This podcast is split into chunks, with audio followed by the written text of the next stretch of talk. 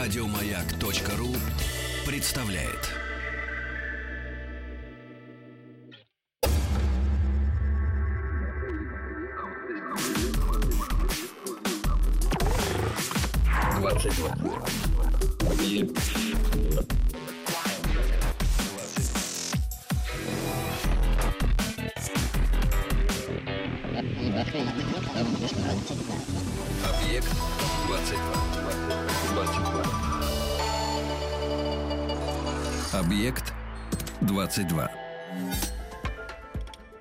Это «Объект-22», я Евгений Стаховский, и это «Научные бои», совместный проект радиостанции «Маяк» и Политехнического музея.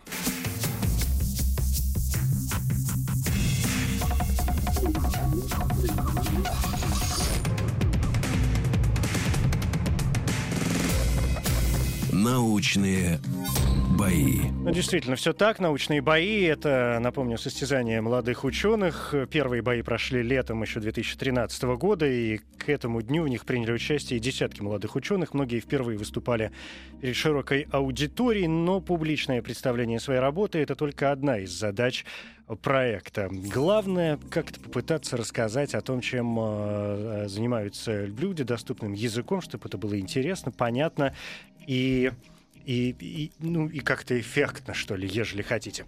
Сегодня второй сезон, девятые бои, 26-е бои в эфире «Маяка» в общей сложности. И вот главные действующие лица. Это Федор э, Сенатов, физик, кандидат физико-математических наук, научный сотрудник Центра композиционных материалов Национального исследовательского технологического университета МИСИС, Федор, здравствуйте. Добрый вечер. Да, спасибо, что добрались до нас сегодня. И Дмитрий Перепечин, врач-онколог, кандидат медицинских наук, старший научный сотрудник неврологии и интервенционной радиологии имени Лопаткина.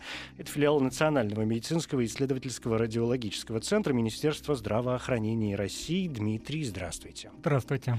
Ну что, коротко о правилах традиционно в начале. А хотя нет, давайте сначала тема, тем более, что два человека у нас сегодня из на первый взгляд очень разных областей, а вот на второй выясняется, что между ними много общего, да, хотя что может быть общего между физиком и врачом-онкологом. Тем не менее, передовые технологии в медицине, вот так мы решили назвать нашу сегодняшнюю тему, тему этих 26-х э, научных боев в эфире «Маяка».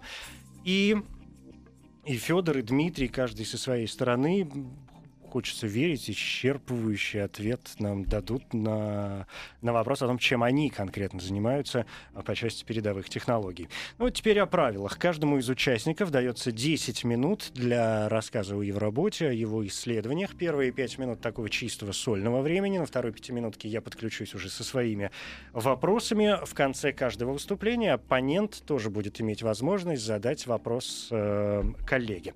Еще раз напомню, что ключевой момент научных боев попытаться рассказать так, чтобы это было понятно не только тем, кто погружен в тему с головой, они все прекрасно знают э, без нас, а чтобы это было понятно вот нам, простым людям. Чтобы выявить победителя мы традиционно используем два пути, но прежде чем я о них э, расскажу, давайте определимся с очередностью выступлений. Два участника, соответственно, кто-то будет первым, кто-то вторым. Для этого мы используем генератор случайных чисел, поэтому каждого из вас я попрошу назвать любое число от единицы до ста. Кто э, будет ближе к выпавшему числу, тот будет выступать первым. 14. 50. 14 и 50. Выпало число удивительно. Первый раз такое в научных боях выпало число 100. Впервые. Удивительно. Но мне кажется, в этом есть какой-то хороший, добрый такой знак, и все сегодня, значит, пройдет хорошо. 50 а, было ближе.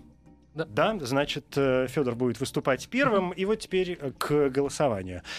Голосовать можно с помощью смс нашего портала. Для этого короткий номер 55 3-3. Соответственно, если вам выступление Федора понравится больше, он покажется более интересным, более убедительным, то на короткий номер 5533 присылайте, пожалуйста, смс с символом М1. Все очень просто. Одна буква, одна цифра. М1.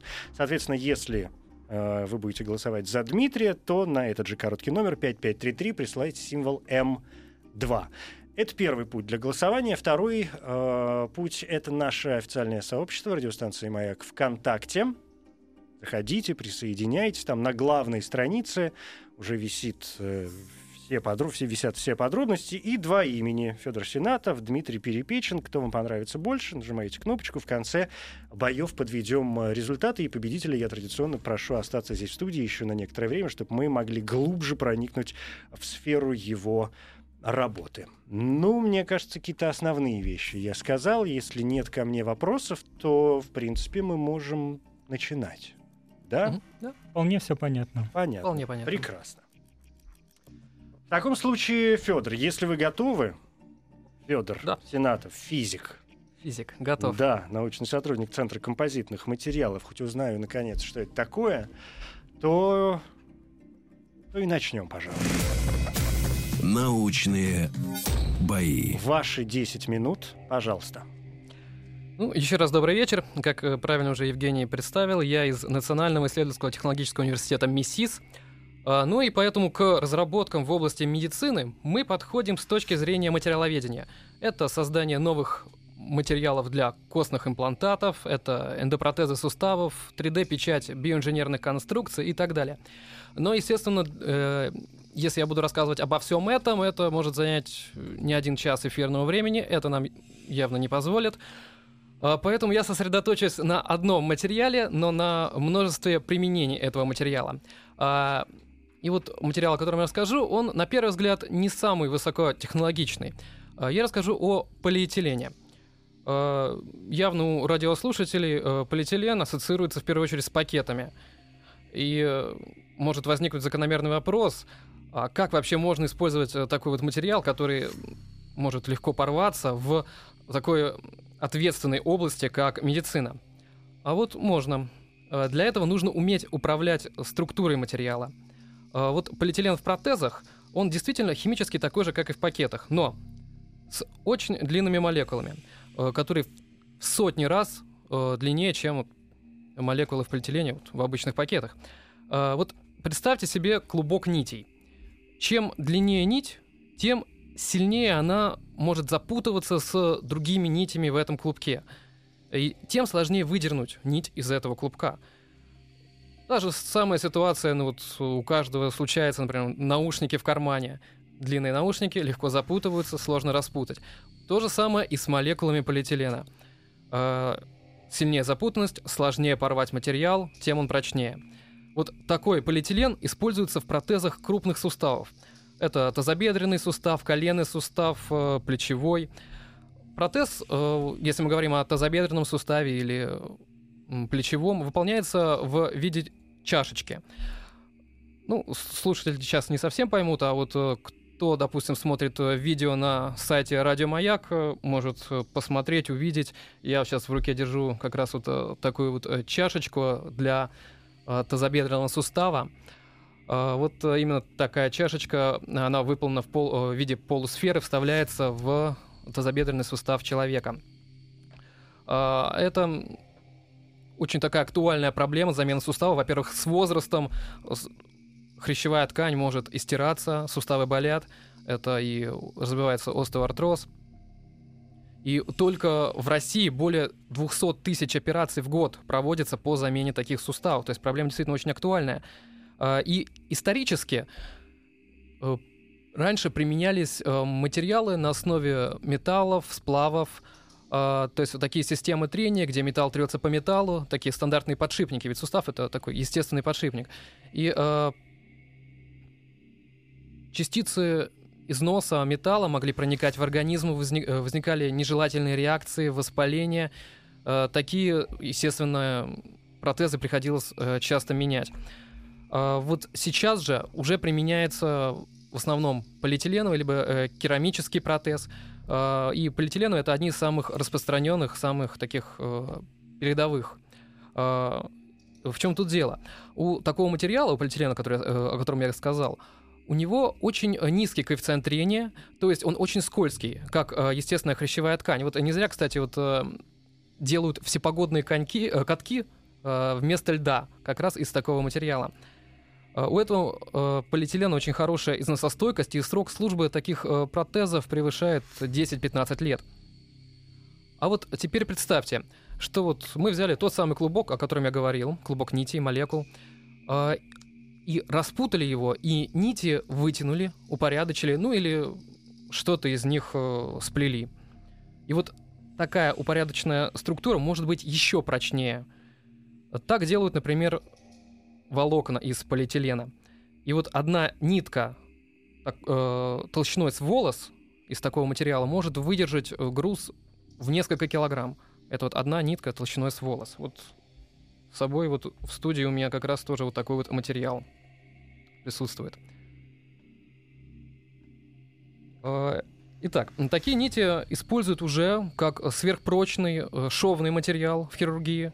Это также и э, различные стягивающие крепежные устройства в спинальной хирургии, когда надо, например, соединить деформированные позвонки ну, в принципе, пять минут прошли, я могу присоединиться. Да, да. меня очень... Э, спасибо, во-первых, за интересный рассказ. Меня очень заинтересовали вот эти вещи и, э, как, как это назвать правильно, приспособления, которые вы принесли вместе с собой. И я правильно понимаю, что мы, когда говорим о таких разработках, мы все равно каждый раз говорим о каких-то конкретных органах. Да, если вы занимаетесь разработкой ну, протезов, да, материалов, которые используются в протезировании, при протезировании, естественно, вы думаете, может быть, о конкретных, о, о конкретном протезировании, да, как в случае вот с э, вот этой штукой к тазобедренному суставу, как в случае с этими нитями.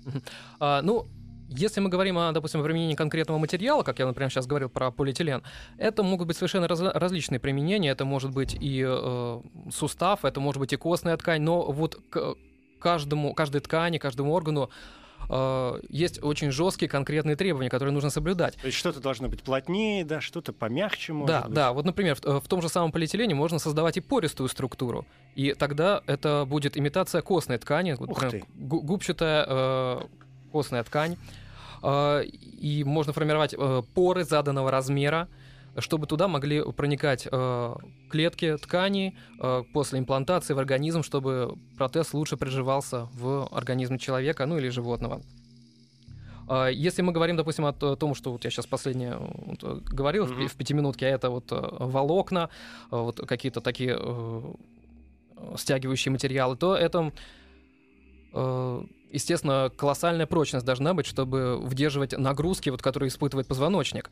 А, вот, кстати, э, один из таких побочных э, продуктов использования вот этих э, сверхпрочных полиэтиленовых волокон это, например, корабельные канаты, это бронежилеты, потому что вот сам материал, вот такой полиэтилен с упорядоченной структурой, он по своим прочностным характеристикам даже иногда превосходит кевлар. Кевлар это? Да. Это вот материал, который используется как раз в бронежилетах. Угу. Вот. Или вот, например, те же самые вот корабельные вол... э, тросы, о которых я говорил, может быть, э, знаете, вот э, несколько лет назад была вот э, э затонул корабль э, Коста Конкордия у uh-huh. берегов Италии. Это огромный лайнер весом более 10 тысяч тонн. Его пытались вытаскивать стальными тросами, которые рвались, лопались, но удалось вытянуть как раз именно полиэтиленовыми тросами. И, и которые, в общем, делаются приблизительно из того же материала, из того который же, абсолютно... используете и вы для да. разработки вот таких... Да устройств, да, элементов да, да. для протезирования. Да. А как происходит процесс э, испытания? То есть вы же, когда их разрабатываете, да, э, понятно, что врачи потом занимаются тем, что уже используют непосредственно, да, для человека, например, или для животных наверняка тоже, да, да. те или иные моменты. А, в, а вот ваш процесс испытания, вы занимаетесь им вообще? Или это тоже какие-то другие люди уже этим занимаются? Все испытания материала проводим, естественно, мы. Вообще, а, вот мы, МИСИС, а, у нас большое сотрудничество с уже теми, кто занимается прикладными такими уже использованиями этого материала.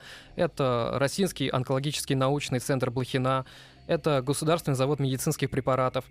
То есть всю именно такую материаловедческую базу мы проводим в МИСИС. Это испытание прочности, структуры материала, исследование Э, того, как он может э, реагировать на различные воздействия, нагрузки, на стерилизацию. Кстати, это тоже очень важно.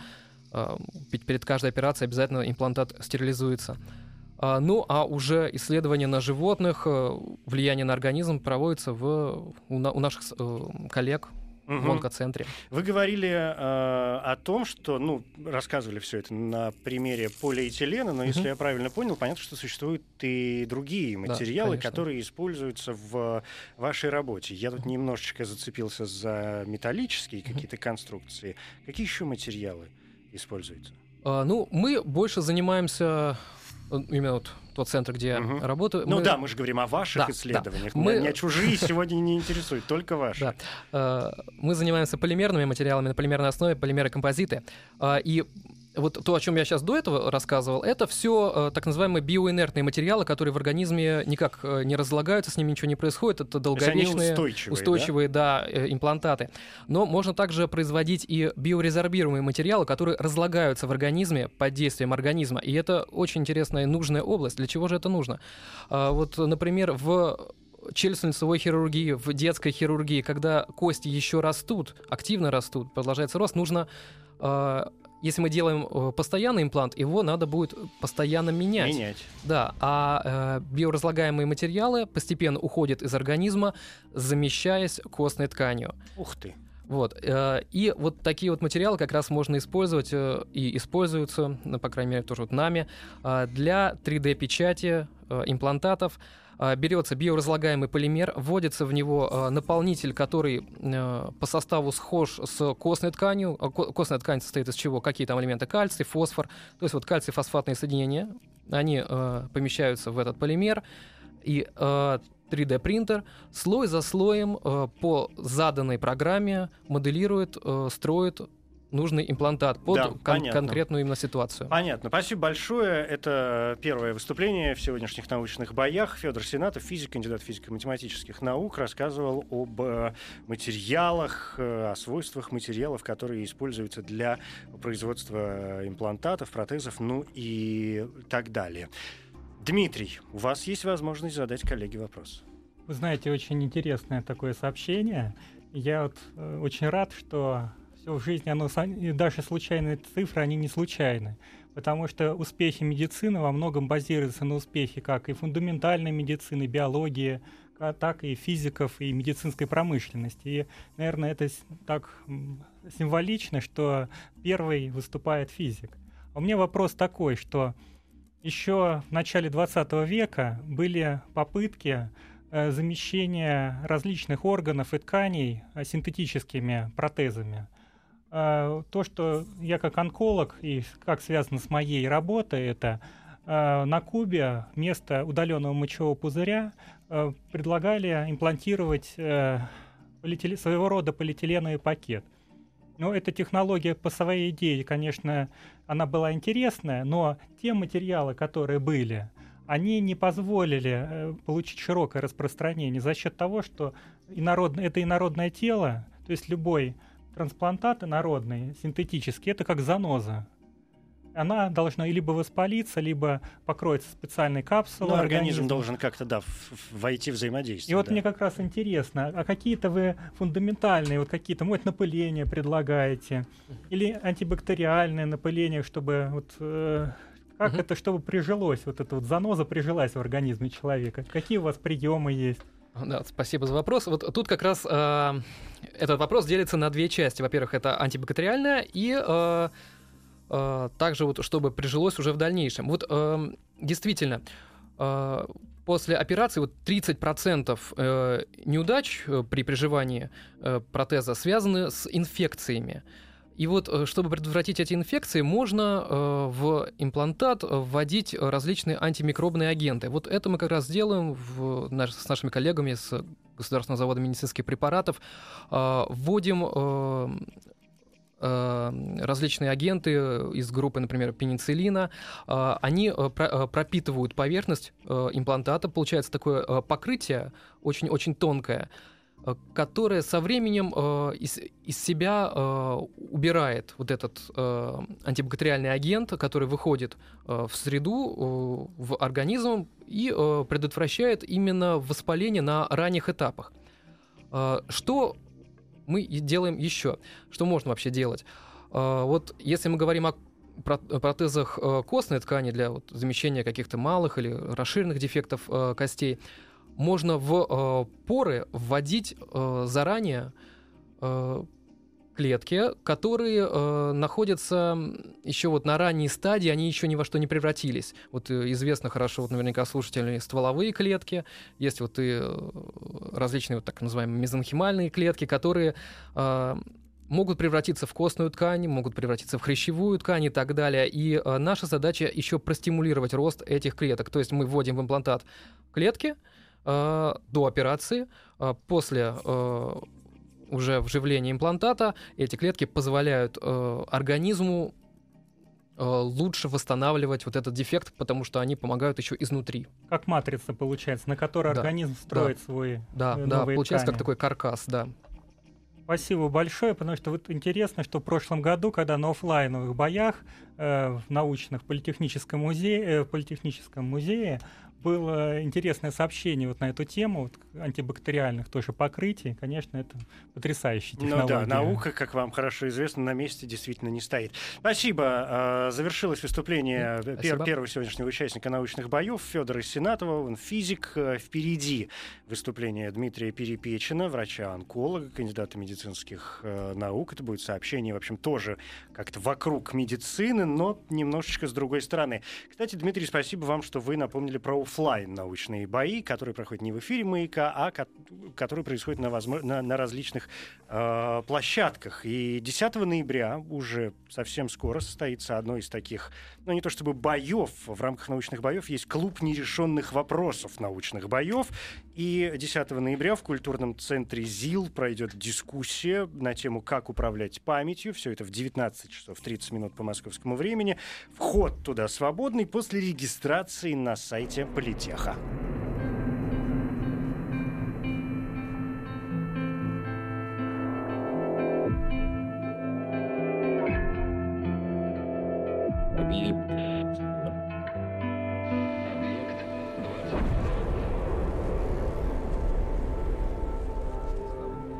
Объект 22.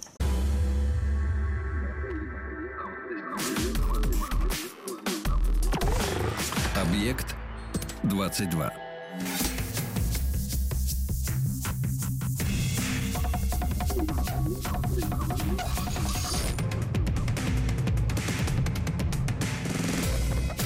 Научные бои. Это девятые научные бои второго сезона в эфире «Маяка», наш совместный проект с Политехническим музеем. Сегодня бои на тему «Передовые технологии в медицине». Уже позади выступления первого участника Федора Сенатова. Он физик, э, рассказывал о всевозможных протезах, имплантах. Ну, в общем, очень какая-то интересная штука.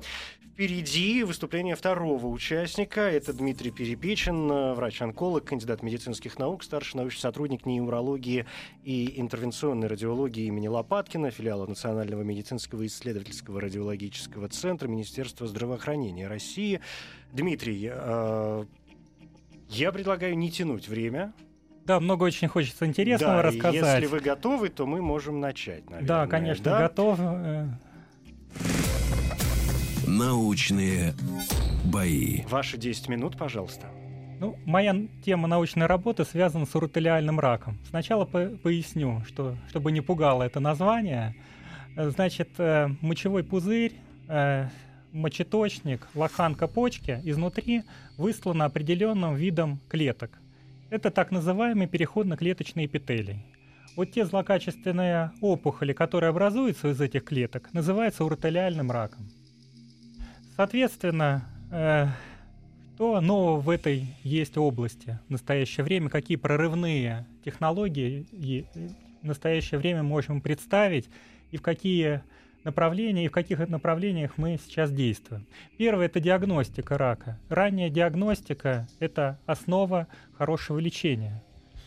А, У людей а, существует специальная тест-система, которая позволяет в моче или в крови выявлять определенные соединения, которые есть у больных раком, но нету у здоровых пациентов, у здоровых людей.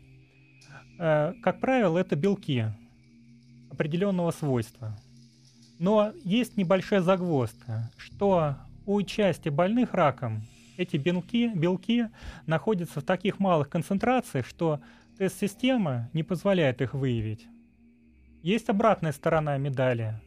Часть данных белков могут образовываться у человека, у которого нет рака, ну, скажем, есть воспалительные изменения, скажем, хронический цистит. Соответственно, необходимо принять решение, э, какое-то предложить решение, которое позволит создать универсальную с высокой специфичностью и чувствительностью систему. Э, мы знаем, что любые белки синтезируются на основе э, генетического аппарата клетки, то есть на основе ДНК. То есть эта информация, это, ДНК это как чертеж, на основании которого строится дом белков. Более точно определить вот это вот как бы на основании чертежа, необходимо разработать систему, которая позволяет на основе ДНК определить, выявлять э, больных раком по, скажем, по наличию данного фрагментов ДНК в моче. Второе направление, которое прорывное в настоящее время есть, это замещение, это тканевая инженерия, которая позволяет замещать органы, мочевой пузырь и почку взамен тех, которые были удалены э, по поводу рака. Как это делается? Э, инвитро, то есть вне организма человека, с помощью специальной технологии выращивается мочевой пузырь и почка. И это пересаживается в организм человека. Это сложная, интересная тема.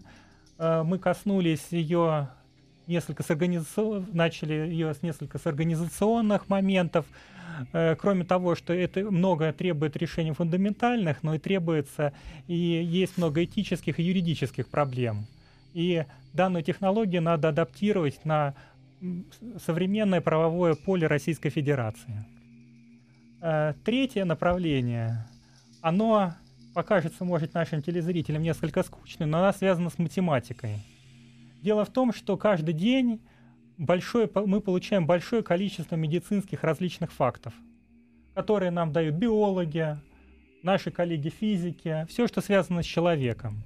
Но за этим количеством фактов мы должны определить суть вещей, что же происходит в организме больного раком человека. И в этом случае нам помогает высшая математика и, медицин, и различные математические технологии. Скажем, э, одна вот из технологий, которую мы предложили использовать для анализа э, материалов, связанных биомедицинской информацией, это технология data mining – а, то есть обработка данных с помощью специ... Э, многоуровневой э, математической обработки. Таким образом, мы на это получая... у нас получается не просто сумма каких-то данных о человеке, а значительно больше, чем сумма вот этих фактов. Интересно, что данная технология нашла применение и признание в международном сообществе. Данная технология, наша работа получила первую премию Американской конфедерации урологов в 2013 году.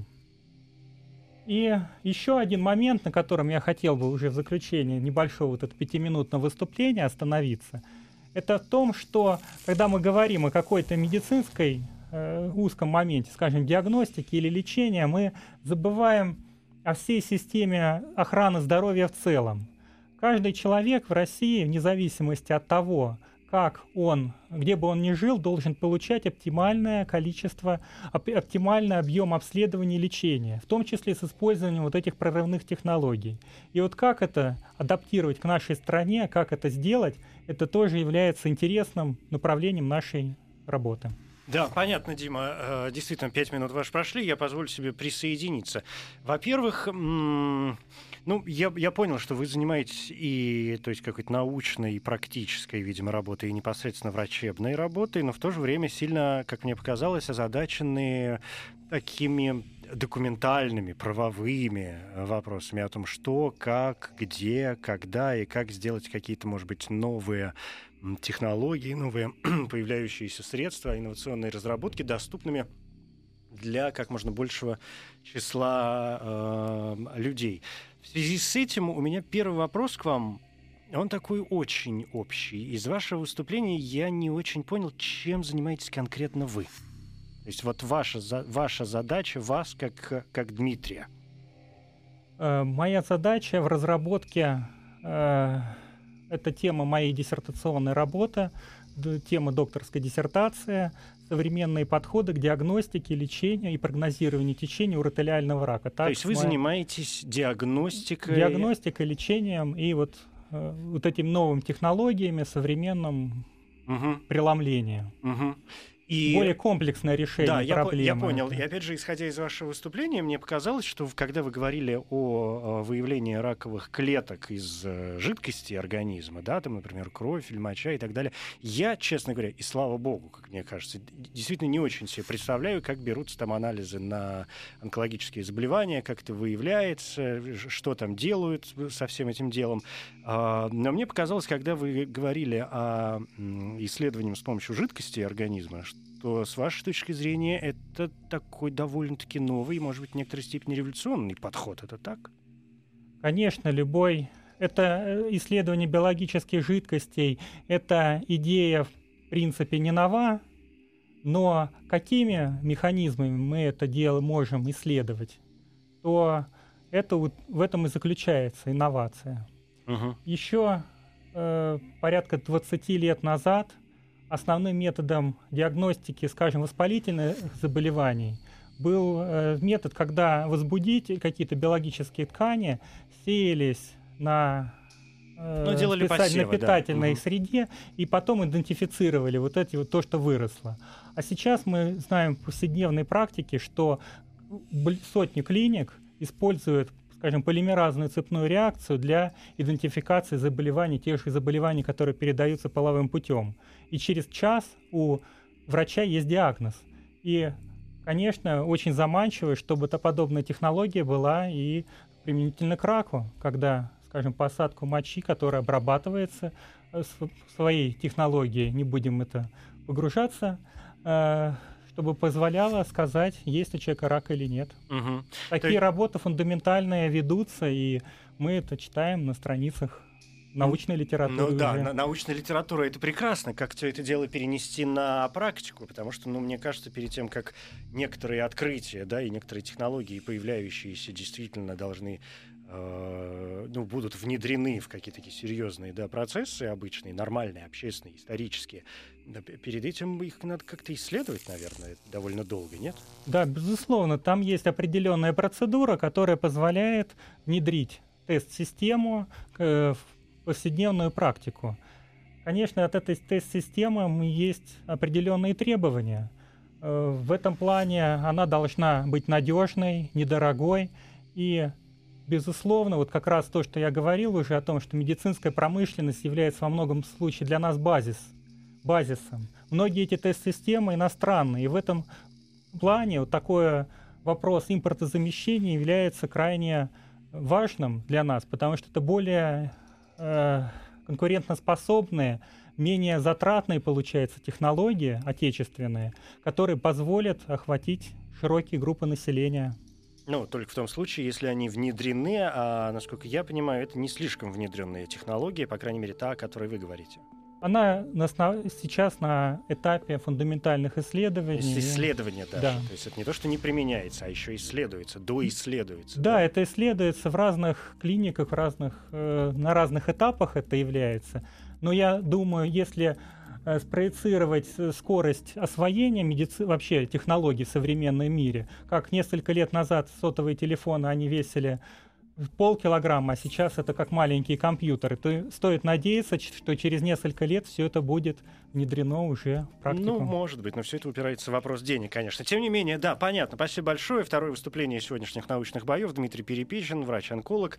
А, Федор, у вас по нашим правилам, да, тоже есть возможность задать вопрос коллеге. А, да, Дмитрий, э, во-первых, спасибо большое за рассказ. А, вот есть э, вопрос. А, вот вы говорили о э, том, что нужно проводить э, профилактику э, э, онкологических заболеваний, выявлять это на ранних стадиях. А вот насколько велико влияние генетической предрасположенности, вот если говорить именно, вот, например, о раке мочевого пузыря, и как и когда это можно выявить?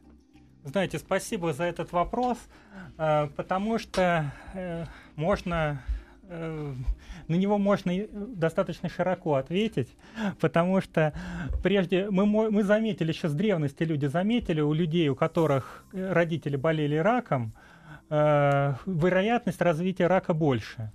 Но развитие рака, за развитие рака на, э, у конкретной личности, у конкретного человека влияет не один ген, а большое количество генов. И, наверное, это вопрос, конечно, будущего, определить, какой это исследование на уровне генома человека, чтобы определить и спрогнозировать, сколько, э, какая вероятность развития рака у конкретного человека. Это как раз вопрос, к вопросу о, перфи, э, о персоналифицированной медицины. Да, Пань, вы удовлетворены? Да, ответом? спасибо. Ну, хотя спасибо. приблизительно понятно, что в красках это все не рассказать. Да, спасибо большое. А, это было выступление Дмитрия Перепечина, оба участника ну, хочется верить, сказали все, что посчитали нужным сказать в основной э, части, и можно с чистой совестью начинать голосовать.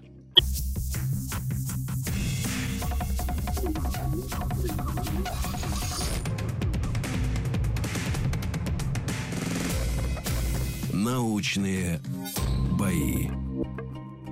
Это «Научные бои», 26-е «Научные бои» в эфире «Маяка». Передовые технологии в медицине — это наша тема. Ну, я традиционно прошу принимать участие в голосовании, в таком активном голосовании, после того, как оба участника закончат свои выступления, когда будет уже совершенно точно понятно, кто вам показался более убедительным.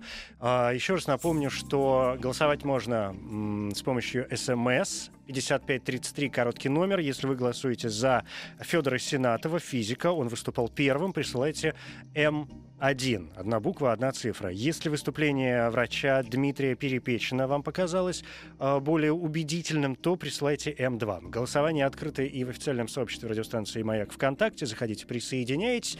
Там два имени. Федор Сенатов, Дмитрий Перепечин. И простой вопрос, кто из участников вам понравился больше. Некоторое э, число, я вижу, уже проголосовали голосовали, я в том числе, я сам всегда голосую уже после того, как э, оба участника скажут свои основные слова.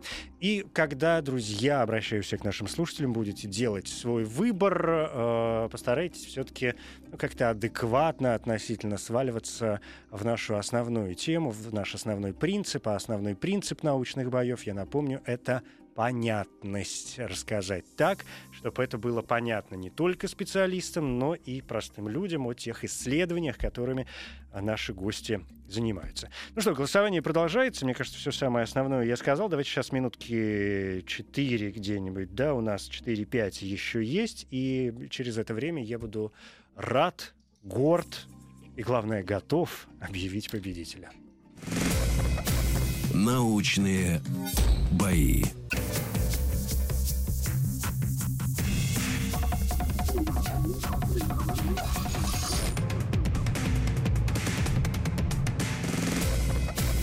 Научные бои. Это «Научные бои», совместный проект радиостанции «Маяк» и Политехнического музея. Второй сезон, девятые бои сегодня, 26 бои в общей сложности. И главные действующие лица, напомню, Федор Сенатов, физик, он выступал первым, и Дмитрий Перепещин, врач-онколог, он выступал вторым, каждый о своем, но общая тема у нас сегодня научных боев – передовые технологии в медицине.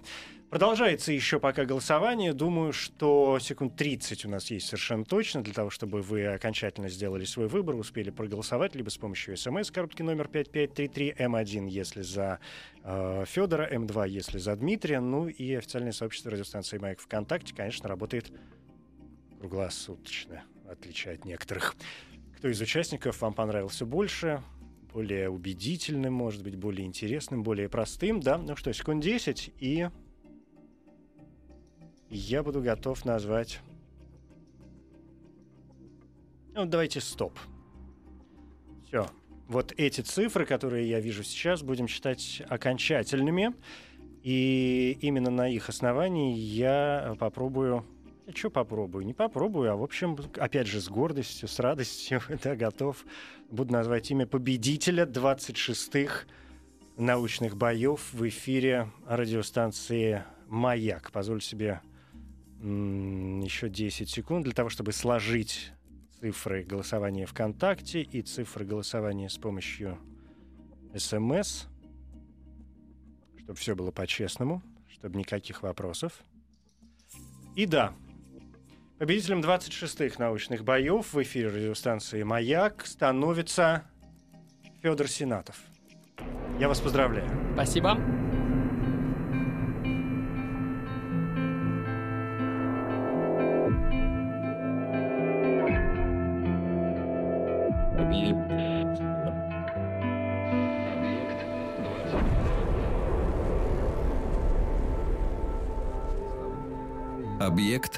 22.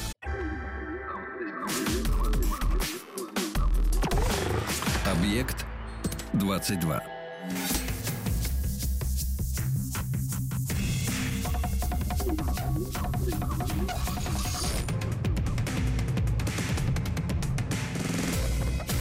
Научные. Это «Научные бои» в эфире «Маяка», наш совместный проект с Политехническим музеем. Я Евгений Стаховский. И основная часть такая, да, ну, соревновательная, назовем ее так, в, в, конечно, в сильных кавычках, э, осталась уже позади. И победителем сегодня стал э, физик Федор Сенатов. Еще раз вас с этим э, поздравляю. Спасибо. Да, Дмитрий, Да. вам, во-первых, большое спасибо за выступление. Мне кажется, оно было очень достойным. И мне очень понравилось. Спасибо. Мы можем еще Как- Как-нибудь, встретиться да, в каком-нибудь да. другом Но формате. я надеюсь, вы не расстроились. Все-таки это игра, да. Здесь всегда кто-то кто немножко побеждает, кто-то немножко, ну не то чтобы проигрывает, но Ну, соревнования всегда стимулируют так какому-то развитию, каким-то новым идеям. Вот. И это вообще замечательно, что в таком именно формате не просто говорим мгм. в кругу, а именно соревнования. Ну, тем более у Федора, мне кажется, действительно очень интересная э, тема, потому что все вот эти разработки это в какой-то мере и степени настоящий взгляд в, в общем, взгляд в будущее, да. И вы, э, Дима, в своем как раз выступлении апеллировали так немножко к Федору и говорили, что вам, там, к врачам, безусловно, очень интересно, да, и не обойтись без помощи сегодняшних разработок, разработок физиков, да, ученых, э, людей, которые помогают вам уже совершать, может быть, какие-то операции с привлечением тех средств, которые эти люди разрабатывают. Безусловно, мы работаем рука об руку. Скажем, у нас очень была интересная работа совместно с авиационным институтом МАИ, с юридическим факультетом МГУ. Так что мы всегда открыты для новых идей. Это прекрасно, меня это очень радует. Федор, у меня к вам, конечно, есть масса вопросов, которые вот традиционно в завершающей части научных боев я задаю победителю, но у вас, Дмитрий, если будет что сказать или спросить, вы обязательно присоединяйтесь тоже к нашей беседе.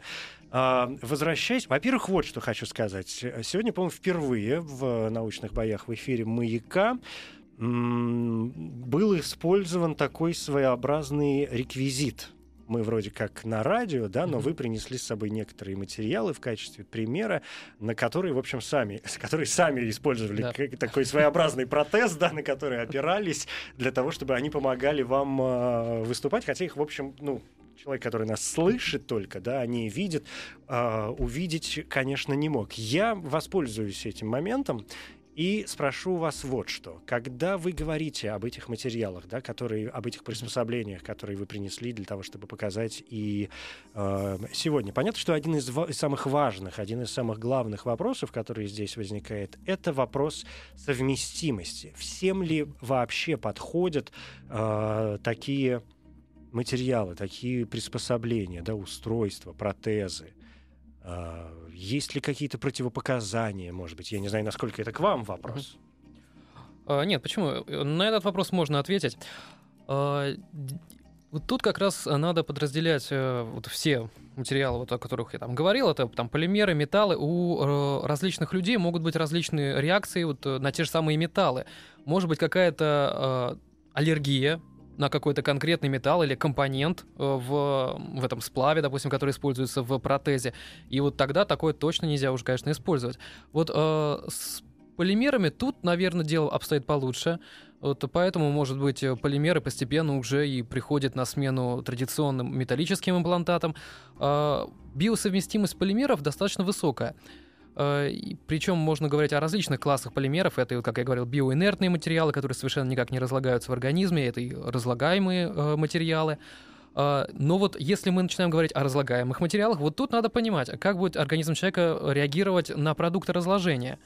Вот, э, например, это есть э, сейчас очень такой э, широко используемый материал, э, это полилактит, это биорезорбируемый материал, который разлагается на молочную кислоту.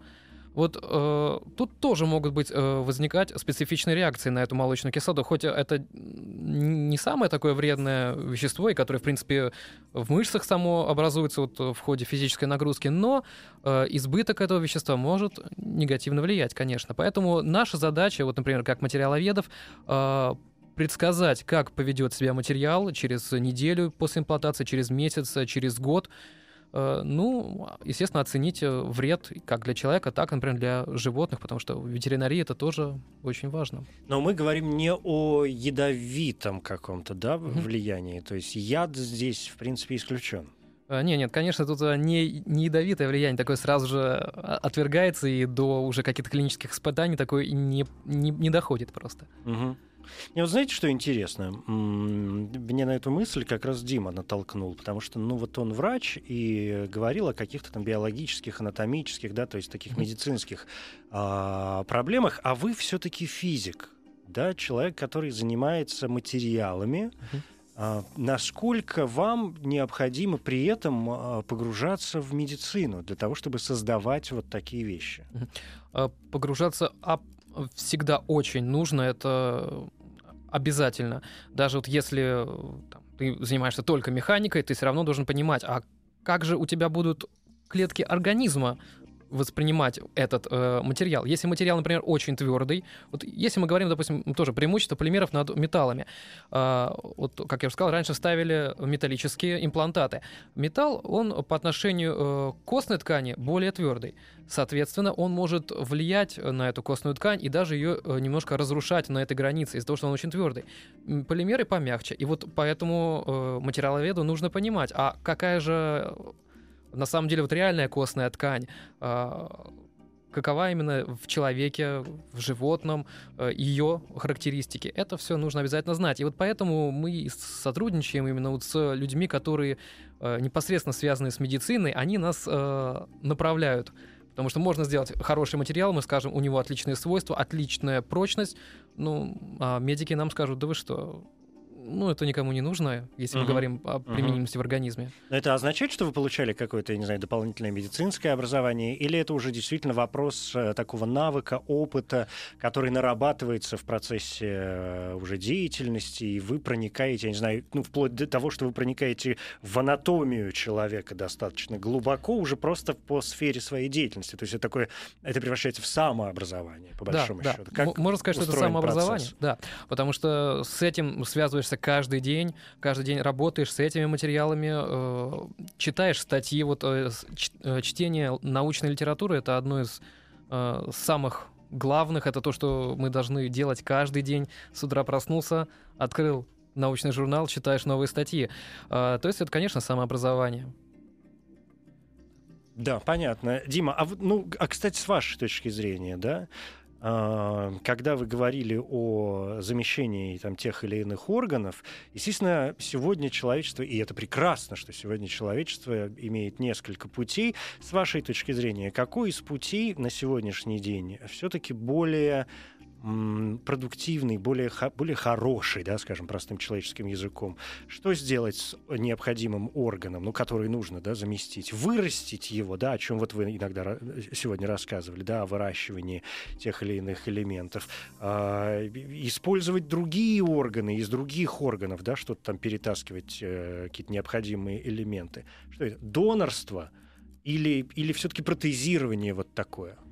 Знаете, это очень интересный вопрос по той самой причине, что э, нету панацеи в медицине, что каждый метод, он должен иметь свои показания. Скажем, ну я опять же, чем занимаюсь, занимаюсь проблемами мочевого пузыря, э, широко распространенная методика, которая позволяет заместить мочевой пузырь, это из участка кишки сшивается в настоящее время мочевой пузырь человек. Он имеет свои погрешности относительно нативного органа, но это широко распространенная методика.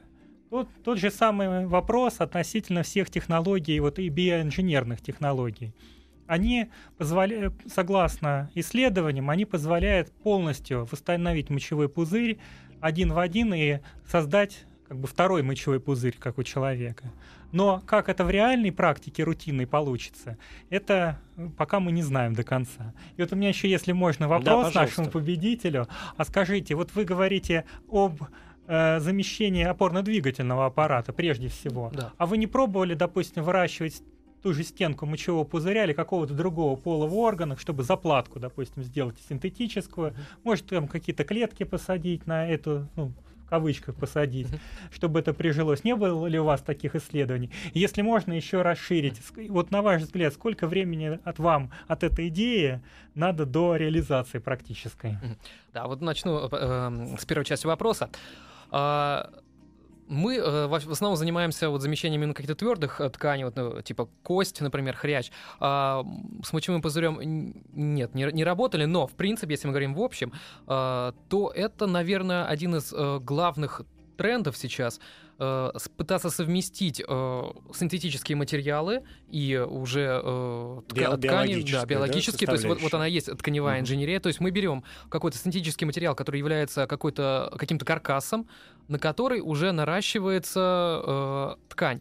И вот, например, наши коллеги, вот, с которыми мы сотрудничаем, они делают э, ну, разрабатывают синтетические э, трахеи, э, которые тоже обращиваются именно вот э, естественными тканями. И вот это, наверное, главная передовая технология совмещения биологического, живого и синтетического неживого. И вот э, тут как раз э, тоже нужно сказать, что вот э, изначально вот э, биологические э, ткани, э, ткани, например, пациента э, или там донора, которые имплантировались, э, они э, были золотым стандартом.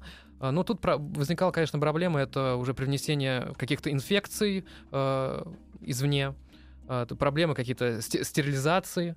Вот, э, это, вот тут синтетические материалы этого, этой проблемы лишены. Их достаточно легко обрабатывать, э, легко делать. Это довольно дешевый материал. И поэтому, конечно, нужно совмещать вот эти два подхода. Вот, о том, что говорил, угу. в частности, Дмитрий. Вы рассказывали как раз, Дима, а что это, в начале 20 века, да, когда... Ну, когда одна из да. первых методик, когда замещали попытки замещения синтетическими. Угу. Ну вот. вот здесь, когда вы говорите о полиэтилене, мы же действительно, и вы об этом сказали, мы представляем себе полиэтилен, это такой пакетик, да. в первую очередь, который мы используем даже в общем в быту. Да. И поэтому мы говорим, когда о каких-то внутренних органах, которые представляют себе, ну, не костную твердую ткань, а нечто да. такое мягкое, подвижное, то в этом смысле, ну, пакетик для мочевого пузыря, тут не надо изобретать велосипед, вот же оно, понимаешь, ну, то есть на ровном месте. Можно еще практически такой это приземленный процесс, вопрос. Вот несколько лет назад э, Политехнический музей привез в Москву с лекцией Фрэнка Аталу, одного из ведущего тканевого инженера в мире. И вот он рассказывал, и был вопрос, сколько стоит ваша технология. Он называл порядка 90 миллионов, которые за 5 лет Пентагон платил э, данному центру научному. Вот, когда я написал письмо секретарю Фрэнку Атала, он сказал, что это, в принципе, сколько вот стоит пересадить биоинженерный пузырь, сколько это себестоимость. Это что является, по сути, некоторой своего секретом, наверное, или тайной. Uh-huh. Что это надо определять в конкретном методе, в конкретном случае. А скажите, пожалуйста, вот на ваш взгляд, э, если когда эта методика пойдет э, в практику биосинтетическая, uh-huh. сколько это, на какой это порядок цен, насколько это будет доступно, насколько это может быть использоваться, скажем, в медицинском туризме, чтобы при, приглашать э, пациентов из других стран, чтобы uh-huh. они лечились у нас? Да, это понятно. Я позволю себе сделать шаг назад и предварить немножко вопрос, потому что, коль уж мы заговорили о себестоимости, вот эти, mm-hmm. вот этот реквизит даже, который вы принесли сегодня, вот эти вещи, они дороги? А, значит, если говорить именно о материале, нет, это все недорого. Вот, э, например, производство вот э, такого вот вкладыша, протеза сустава, это может быть там, около несколько тысяч рублей.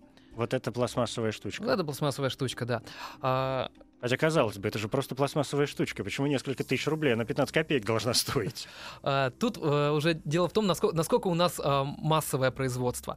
А, и э, если это партии по тысяче деталей, естественно, это будет все дешевле, дешевле, дешевле. Если мы используем индивидуальный подход, например, как уже э, там 3D-принтинг, то это будет дороже. Вот если мы говорим уже дальше не только о синтетическом материале, вот, э, например, как я показывал, и сейчас вот показываю, кто в интернете смотрит, это, видит. Это кость, видимо, Это, такая, да, да, это аналог костной ткани, это э, выращенный на 3D принтере. Но я расскажу, что это такой пористый кубик. Да, пористый Маленький кубик. пористый кубик. Мал- маленький пористый кубик, он на самом деле э, недорогой, но если мы используем уже, э, например, обращивание э, клетками, то есть привнесение такой вот биоинженерной составляющей, то это уже удорожание до там, 10 тысяч рублей, там, может быть, 15 и так далее. И это все зависит от э, конкретного подхода, потому mm-hmm. что это индивидуализация. Конкретному пациенту берутся клетки этого же пациента, которому будет это пересаживаться, и уже э, запускаются в имплантат, заселяются. Ну, то есть вообще не дешево, насколько Это не дешево. Хотя да. вот вообще, если вот э, опять-таки вернуться к технологии 3D-печати, это то, что сейчас э, развивается просто колоссальными темпами. Э, и если вот раньше 3D-принтер стоил там миллионы, вот, например, такой вот, который печатает полимерными материалами, сейчас это вот сотни тысяч рублей. Угу. То есть э, за несколько лет это колоссальный рывок. Ну, в общем, да. То есть, э, скорее всего, будущее медицины, если мы говорим об имплантологии, наверное, это за 3D-печатью. И за, будет... и за массовостью. То есть и не исключено, что будет целый завод, который будет выпускать вот такие и, просто вещи. Из-за массовости и индивидуального подхода. Ведь можно взять, например, э, компьютерную томограмму дефекта, например, там вот, дефекта черепа, и по вот, вот этому дефекту, по вот там дырке, например, uh-huh. а, можно э, смоделировать и построить сразу же на 3D принтере, распечатать нужный имплантат. Но Этот это имплантат... учитывая, опять же, да, это учитывая те технологии, которые мы имеем сегодня, да, но прелесть да. науки в том числе еще и в том, что завтра, может быть, на смену 3D-печати придет что-то более дешевое, более, Вполне. более простое, да. более интересное. Спасибо вам большое. У нас подошло все время к концу. А, это были 26-е научные бои в эфире «Маяка». Дмитрий Перепечин, врач-онколог, кандидат медицинских наук, старший научный сотрудник неурологии и интервенционной радиологии имени Лопаткина, филиал Национального медицинского исследовательского радиологического центра Министерства здравоохранения. Спасибо вам большое за участие. Удачи вам в работе Спасибо. и всего самого наилучшего. Федор Сенатов, физик, кандидат физико-математических наук, научный сотрудник Центра композиционных материалов Национального исследовательского технологического университета МИСИС. Федор, вам тоже большое спасибо за участие. Спасибо. Желаю вам светлого будущего, в котором я, в общем, не сомневаюсь, новых интересных разработок. Ну и сегодня поздравляю с э, победой в наших научных боях, которые я чистой совестью объявляю закрытыми. Научные бои. Еще больше подкастов на радиомаяк.ру.